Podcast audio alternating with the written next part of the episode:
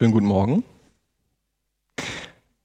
Wie Quentin schon gesagt hat, mein Name ist Nils Hababa und jetzt fragt ihr euch vielleicht, was will der junge Kerl jetzt da vorne? Ähm, und zwar ist es ja meine erste Predigt und es ist dazu gekommen, weil ich mich entschieden habe, Theologie zu studieren. Und da habe ich gedacht, bevor ich das tue, ist es vielleicht ganz schlau, erstmal zu predigen. Dann hat man so ein bisschen Vergleich vorher, nachher. Wird es besser oder bleibt es beschissen? Mal so blöd gesagt. genau. Ähm, bevor wir anfangen, habe ich zuerst drei Fragen. Und auf die ersten zwei dürft ihr auch mir direkt antworten. Und auf die letzte könnt ihr einfach für euch selbst antworten. An. Was hast du heute hierhin mitgenommen? Vincent. Deine Großeltern. Das ist ja schon mal, schon mal super. Noch jemand? Nichts dabei. Kaugummis. Das ist auch gut. Auch gut. Die Länder hält eine Bibel hoch. Vorbildlich. super. Eine Sonnenbrille ist es? Genau. Daniel hat eine Sonnenbrille dabei. Hier vorne ist ziemlich hell, hätte ich auch vielleicht gebraucht. Nein. Jetzt die zweite Frage. Hat jemand etwas Schweres mitgenommen? Irgendwas richtig Schweres irgendwie. Nimmt man meistens nicht mit zu einem Gottesdienst. Ich habe heute was Schweres dabei. Ich habe gedacht, das, das hilft vielleicht bei der Predigt oder so. Und zwar habe ich gedacht, ich bringe mal einen Handel mit. So für zwischendurch mal ein bisschen Sport machen ist vielleicht nicht schlecht. Genau, also was Schweres habe ich auf jeden Fall dabei. So. Nee, jetzt Spaß beiseite. Die letzte Frage, ähm, wo ihr für euch selbst darauf antworten könnt. Hat jemand Streit, Angst, Verlust, Scheidung, Hoffnungslosigkeit oder andere Sachen dabei? Sind das nicht wirklich die schweren Dinge? Die Sachen, die man wie so einen schweren Rucksack aufhat, die man mit sich rumträgt, ähm, ja, die einen einfach runterziehen. Sachen, mit denen man sich alleine fühlt, ja, wo die Sachen einfach den ganzen Tag durch den Kopf gehen und wo man sich einfach fragt, wo Gott bei alledem ist. Vielleicht sagst du jetzt aber auch, das trifft gerade gar nicht auf mich zu. Mir geht's echt super, also kann mich nicht beklagen. Halleluja, das freut mich wirklich sehr. Das ist wirklich sehr schön. Ähm, aber ich denke, wir alle hatten mal schwere Zeiten. Ähm, wir kommen an schweren Zeiten nicht rum. Und ja, bei dem einen mehr oder weniger. Und man weiß aber, es kommt einfach vor. Ich habe jetzt hier in der Predigtvorbereitung hingeschrieben, mir geht es zurzeit auch wirklich gut. Ich habe nichts zu beklagen. Ja, da kann man sehen, wie schnell sich sowas ändern kann. Vor ein paar Tagen habe ich nämlich die Nachricht gekriegt, dass ein geliebter Mensch eine schlimme Diagnose bekommen hat. Und sieht man mal, wie schnell sowas gehen kann. Genau, und zwar habe hab ich, hab ich jetzt noch was mitgebracht. Da können wir die Präsentation mal starten. Und zwar drücke ich mich gern in schwierigen Zeiten äh, künstlerisch aus oder musikalisch. Und das ist jetzt mal so ein Beispiel, wo es mir nicht so gut ging, äh, wo mir irgendwie das Leben ein bisschen zu viel war. Da habe ich einfach wild angefangen loszuzeichnen, habe den Stift gar nicht abgesetzt. Und da ist irgendwie das entstanden aus dem Nichts. Und Emilia, meine Freundin, die war bei mir, die hat mich gefragt, ob ich das bin. Ich habe erst gesagt, nein, das, nee, nee, das bin ich nicht. Aber ja, irgendwie ist es dazu gekommen, dass ich mich selbst gezeichnet habe. Ähm, wie man da oben sehen kann, einfach, dass der Kopf irgendwie voll ist, dass alles ein bisschen durcheinander ist. Vielleicht kennt ihr das auch. Genau, so als Beispiel. Funktioniert auch, sehr schön. Genau um diese Dinge soll es heute in der Predigt gehen, um die schwierigen Zeiten. Ich muss euch leider enttäuschen, ich werde heute keine Lösung für dein persönliches Leid finden, aber ich möchte einen Perspektivwechsel ja, einfach hervorbringen. Ich möchte euch dafür motivieren.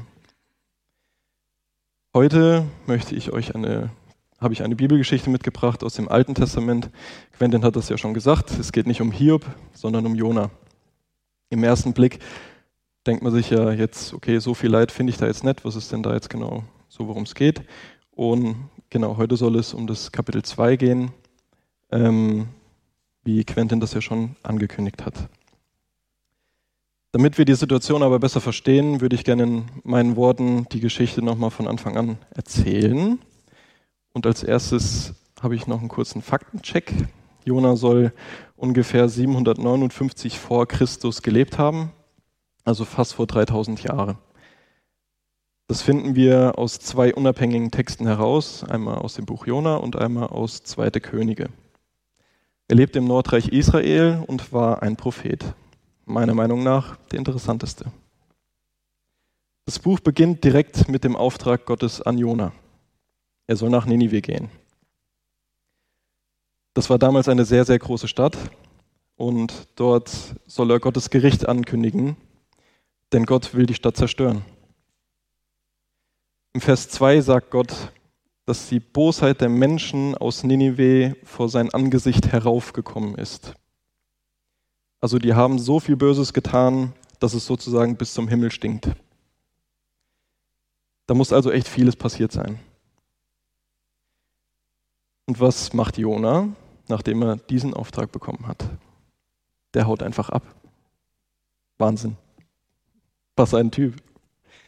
Andere, die einen Auftrag von Gott bekommen, fallen wie tot zu Boden, führen den Auftrag sofort aus. Jona denkt sich aber, nö, habe ich keinen Bock drauf. Ich mache mich ab. Und wie Jona sich jetzt abmacht, das schauen wir uns mal an. Dafür habe ich hier äh, eine Karte vorbereitet. Das ist jetzt von der heutigen Zeit die Karte, aber ich habe die Städte da dazu geschrieben. Ähm, unten sieht man Gad Hefer, da soll Jona gelebt haben. Und oben rechts ist Ninive. Das liegt dann im heutigen Irak. Hier ist es ein bisschen näher. So hätte der Fußweg sein können. Circa 1000 Kilometer ist ja nicht so viel. genau. Und wie wir da oben sehen, das äh, Ninive ist jetzt heute, also das heutige Mosul. Was macht Jona? Der sagt, nee, ich gehe einfach in die komplett andere Richtung. Wir sehen ganz links bei Spanien, sehen wir Tarsis. Das war Jonas Ziel. Ähm, und das war so für die damalige Zeit so das Weiteste, was man eigentlich kannte, weil danach kommt ja erstmal nicht mehr so viel. Ähm, also der versucht wirklich äh, aus, aus seiner Sicht an das Ende der Welt zu reisen, komplett in die andere Richtung, was Gottes Plan eigentlich war.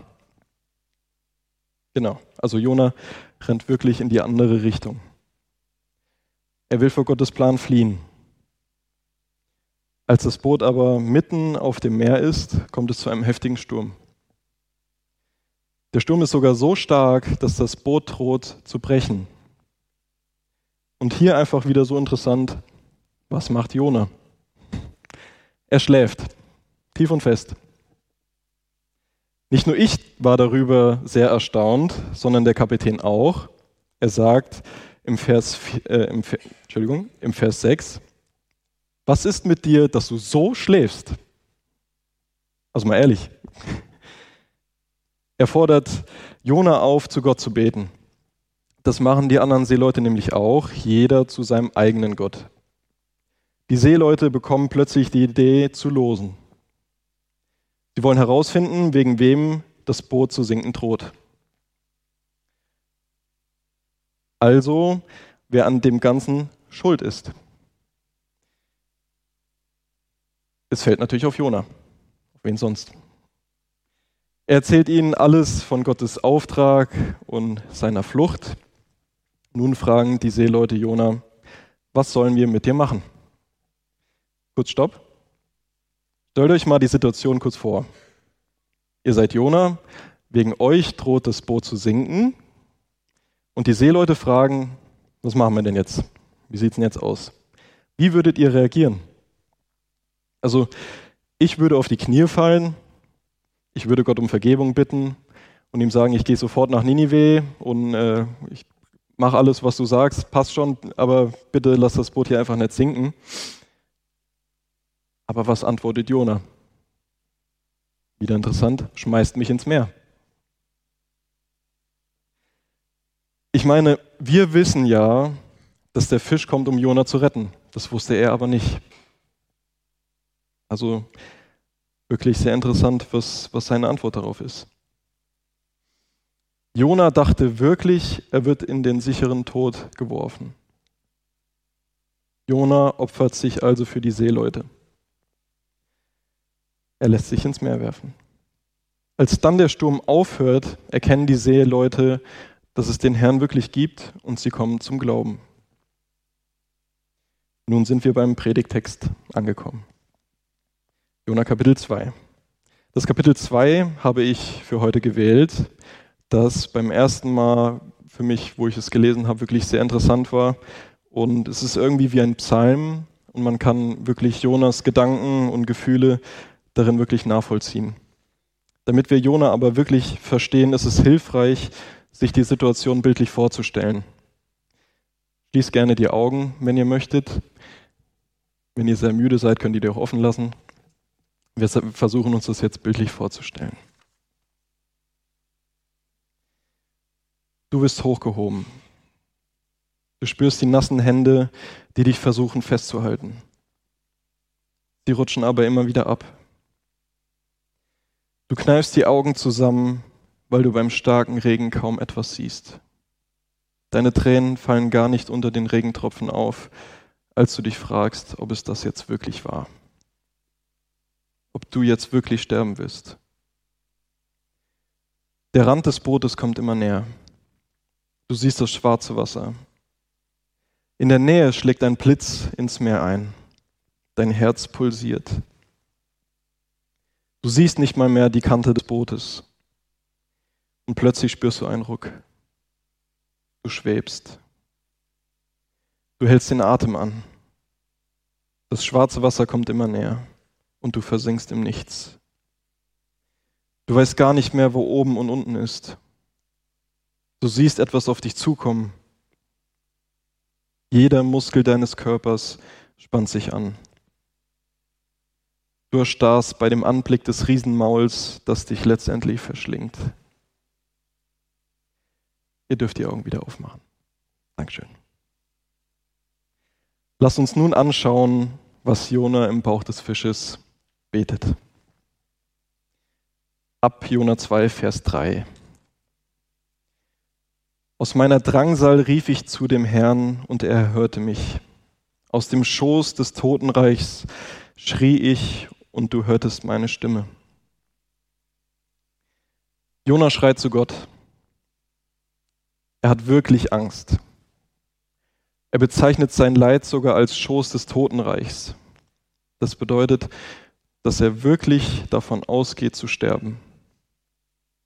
Das Entscheidende hierbei ist, dass, es, dass er überhaupt zu Gott ruft. Das tat er zum Beispiel auf dem Boot nicht. Jetzt ist die Frage, rufst du zu Gott, wenn es nötig ist? Oder rufst du zu Gott erst wirklich in der Not? Betest du schon auf dem Schiff oder erst im tiefen Meer? Ist es nicht so, dass wir eher zu Gott beten, wenn es uns wirklich schlecht geht? In meiner Ausbildung zum Mechatroniker war ich für einen Monat in Spanien in unserem Mutterkonzern. Dort hatte ich eine interessante Unterhaltung mit einem spanischen Kollegen. Als ich ihn fragte, ob er an Gott glaubt, antwortete er mir, ich denke, Gott ist etwas für Arme oder Verlassene Sie brauchen einfach was, woran sie glauben, um Hoffnung zu bekommen. Sowas hilft einem einfach. Ich fragte ihn dann, meinst du, es könnte vielleicht sein, dass es genau andersrum ist? Wir glauben nicht mehr an Gott, weil es uns zu gut geht und wir denken, wir brauchen ihn einfach nicht. Wir sind so sicher in unserem Wohlstand, dass wir denken, dass wir Gott nicht mehr brauchen. Aber egal, ob in guten oder in schlechten Zeiten, was wir im Vers 3 lesen ist, und du hörtest mich. Gott hört dich und er sieht dich. Vers 4 bis 6. Denn du hattest mich in die Tiefe geschleudert, mitten ins Meer, dass mich die Strömung umspülte, alle deine Wogen und Wellen gingen über mich. Und ich sprach, ich bin von deinen Augen verstoßen. Dennoch will ich fortfahren, nach deinem heiligen Tempel zu schauen. Die Wasser umringten mich bis an die Seele. Kurzer Nachtrag, das kann man auch übersetzen mit das Wasser stand mir bis zum Hals, sind wir auch wieder bei dem Thema. Die Tiefe umgab mich, Meergras umschlang mein Haupt. In Vers 5 lesen wir, dass Jona einsieht, dass er gegen Gottes Willen gehandelt hat.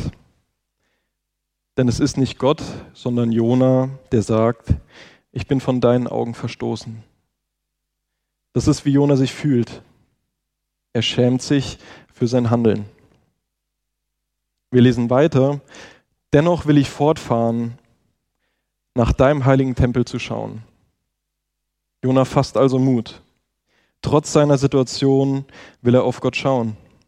Wir haben eben gelesen, dass Gott Jona hört.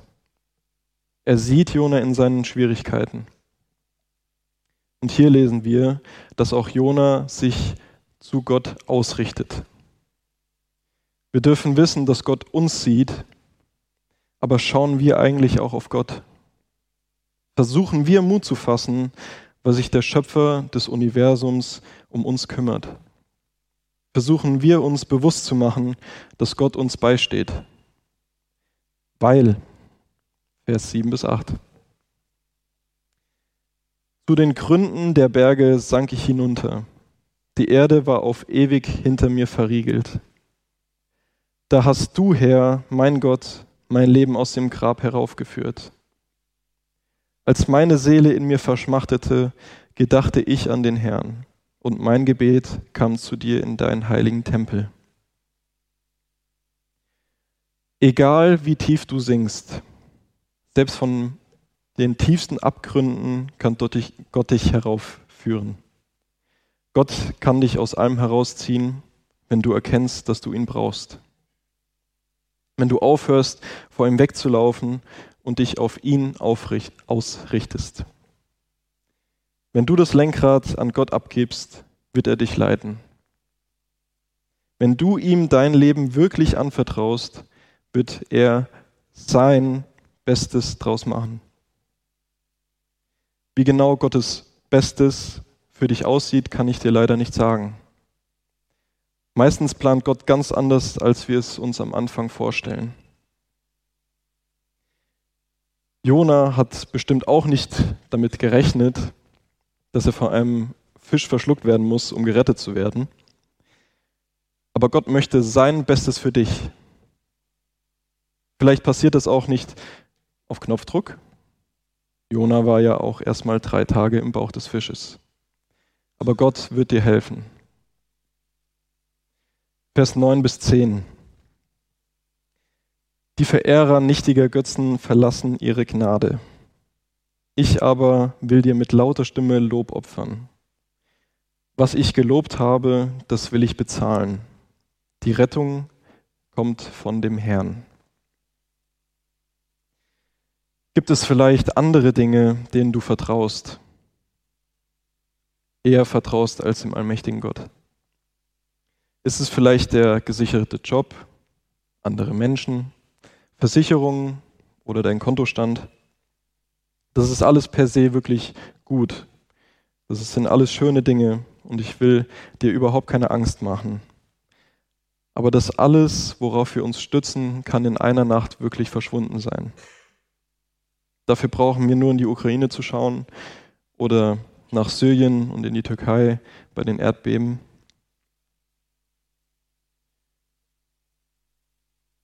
Jetzt kann es sein, dass du bei all den Dingen, die ich gesagt habe, dir einfach nur denkst, Nils, mal ganz ehrlich, Jonas Geschichte hin oder her, es bringt überhaupt nichts, was du sagst.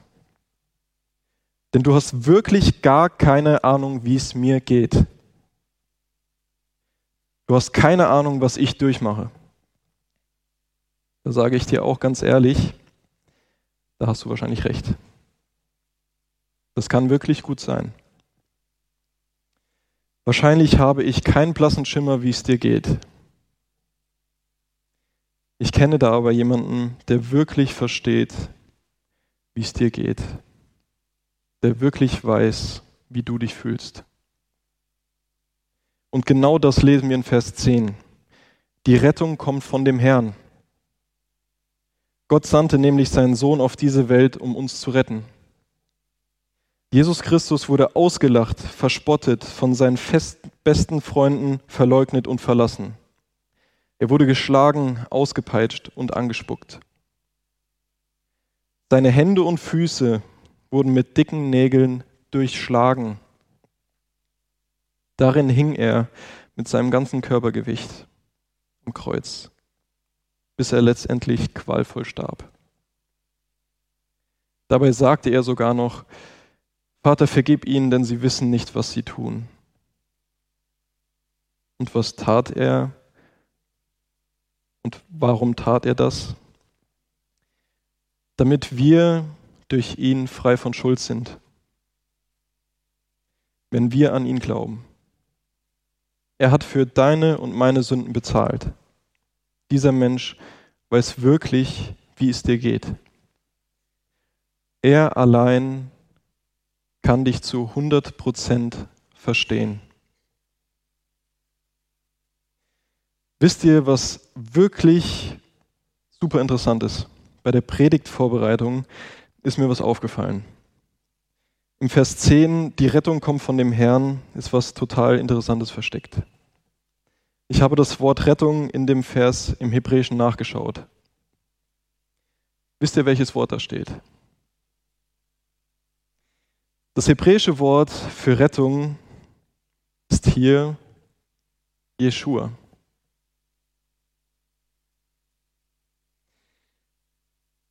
Wird, es wird also ausgesprochen wie der wirkliche Name Jesus. Jesus heißt nämlich eigentlich Jeshua.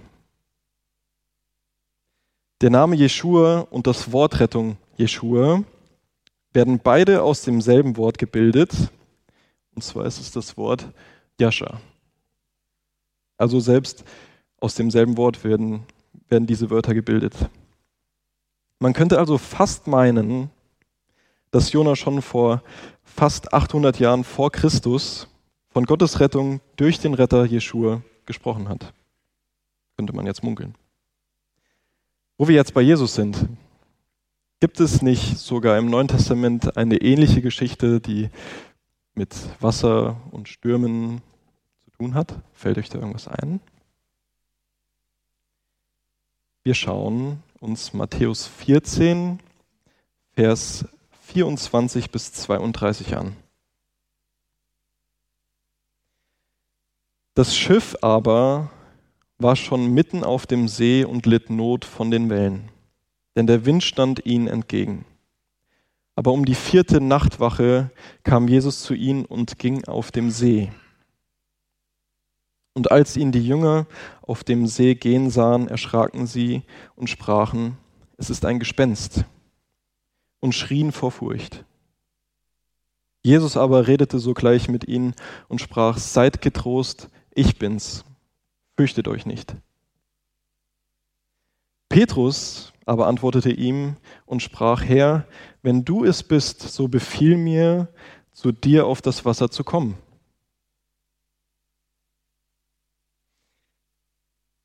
Als er aber den starken Wind sah, fürchtete er sich. Jetzt bin ich leider verrutscht. Jesus sprach dann, komm.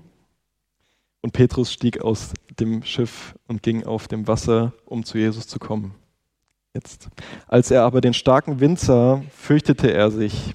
Und da er zu sinken anfing, schrie er und sprach, Herr, rette mich. Jesus aber streckte sogleich die Hand aus, ergriff ihn und sprach zu ihm, du Kleingläubiger, warum hast du gezweifelt? Und als sie in das Schiff stiegen, legte sich der Wind. Petrus schaut auf den Sturm und versinkt. Wortwörtlich versinkt er in seinen Sorgen. Er verliert den Fokus auf Jesus und er geht unter. Erst als er am Untergehen ist, schreit er, dass Jesus ihn retten soll. Er ruft wortwörtlich, Herr, rette mich. Dabei merkt er gar nicht, dass Jesus schon längst bei ihm ist. Wenn wir die beiden Geschichten vergleichen, sehen wir einige Parallelen. Beide sind in Not.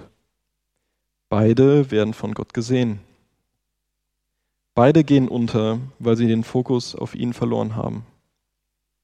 Beide erkennen, dass sie Jesus als ihren Retter brauchen. Durch dieses Bekenntnis werden sie beide gerettet.